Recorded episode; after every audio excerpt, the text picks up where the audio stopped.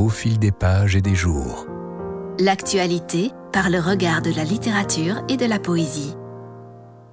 En 1955, à Roland Barthes, qui reproche à Albert Camus dans son roman La peste de se situer en dehors de l'histoire avec un grand H, Camus répond La peste, dont j'ai voulu qu'elle se lise sur plusieurs portées, a cependant comme contenu évident la lutte de la résistance européenne contre le nazisme. Il semblait opportun de rappeler cette réponse en préambule de l'extrait que vous allez entendre. Doit-on craindre que ce roman soit effectivement d'une brûlante actualité? Oui. Si vous vous laissez contaminer par la peur, qui aujourd'hui envahit peu à peu tous les espaces, les publics comme les privés. Retrouvons le docteur Rieux, le chroniqueur de cette peste qui frappe Oran dans l'Algérie française, et son voisin et ami, Jean Tarot. Après une journée de lutte contre la maladie qui décime la population, il décide de s'offrir un moment d'amitié et de répit sur la plage, hors de la ville étouffée par le confinement et les restrictions.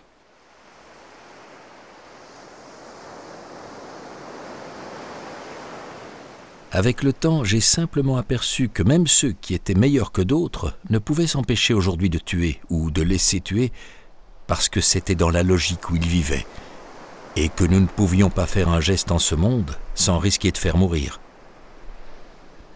Oui, j'ai continué d'avoir honte, j'ai appris cela, que nous étions tous dans la peste et j'ai perdu la paix. Je la cherche encore aujourd'hui, essayant de les comprendre tous et de n'être l'ennemi mortel de personne. Je sais seulement qu'il faut faire ce qu'il faut pour ne plus être un pestiféré et que c'est là ce qui peut seul nous faire espérer la paix ou une bonne mort à son défaut. C'est cela qui peut soulager les hommes, et sinon les sauver, leur faire le moins de mal possible, et même parfois un peu de bien.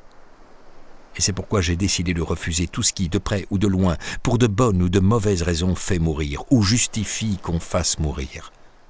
C'est pourquoi encore cette épidémie ne m'apprend rien, sinon qu'il faut la combattre à vos côtés. Je sais de science certaine que chacun la porte en soi la peste, parce que personne, non personne, n'en est indemne, et qu'il faut se surveiller sans arrêt pour ne pas être amené dans une minute de distraction à respirer dans la figure d'un autre et à lui coller l'infection. Ce qui est naturel, c'est le microbe. Le reste, la santé, l'intégrité, la pureté, si vous voulez, c'est un effet de la volonté et d'une volonté qui ne doit jamais s'arrêter. L'honnête homme, celui qui n'infecte presque personne, c'est celui qui a le moins de distractions possible.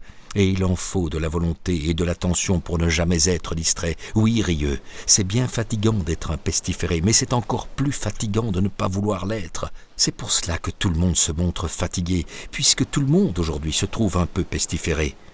Mais c'est pour cela que quelques-uns qui veulent cesser de l'être connaissent une extrémité de fatigue dont rien ne les délivrera plus que la mort.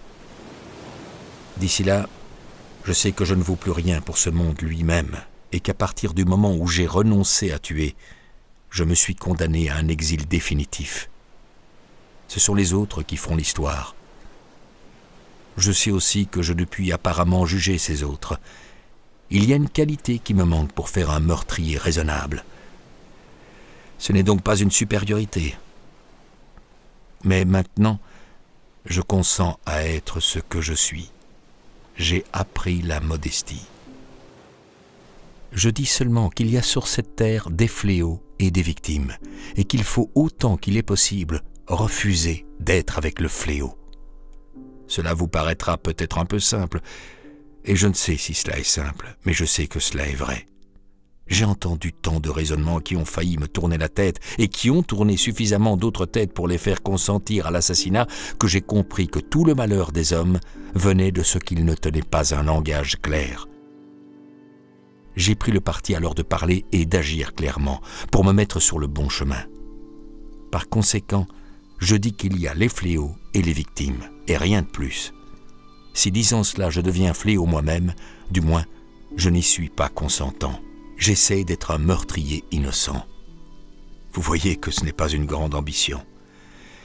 Il faudrait bien sûr qu'il y eût une troisième catégorie, celle des vrais médecins, mais c'est un fait qu'on n'en rencontre pas beaucoup et que ce doit être difficile. C'est pourquoi j'ai décidé de me mettre du côté des victimes en toute occasion pour limiter les dégâts. Au milieu d'elles, je peux du moins chercher comment on arrive à la troisième catégorie, c'est-à-dire à la paix. En terminant, Tarou balançait sa jambe et frappait doucement du pied contre la terrasse. Après un silence, le docteur Rieux se souleva un peu et demanda si Tarou avait une idée du chemin qu'il fallait prendre pour arriver à la paix. Oui, la sympathie. En somme, dit Tarou avec simplicité, ce qui m'intéresse, c'est de savoir comment on devient un saint. Rieux. Mais vous ne croyez pas en Dieu Tarou. Justement, peut-on être un saint sans Dieu? C'est le seul problème concret que je connaisse aujourd'hui. Tarou murmura que ce n'était jamais fini et qu'il y aurait encore des victimes, parce que c'était dans l'ordre. Peut-être, répondit le docteur, mais vous savez, je me sens plus de solidarité avec les vaincus qu'avec les saints. Je n'ai pas de goût, je crois, pour l'héroïsme et la sainteté. Ce qui m'intéresse, c'est d'être un homme. Tarou. Oui, nous cherchons la même chose, mais je suis moins ambitieux. Et pensa que Tarou plaisantait et le regarda. Mais dans la vague lueur qui venait du ciel, il vit un visage triste et sérieux.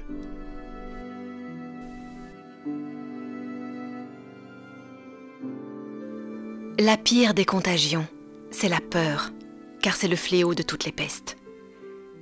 Et Camus de rappeler à Roland Barthes que la peste se termine de surcroît par l'annonce et l'acceptation des luttes à venir. Elle est un témoignage de ce qu'il avait fallu accomplir, et que, sans doute, les hommes devraient encore accomplir contre la terreur et son arme inlassable, malgré leur déchirement perpétuel.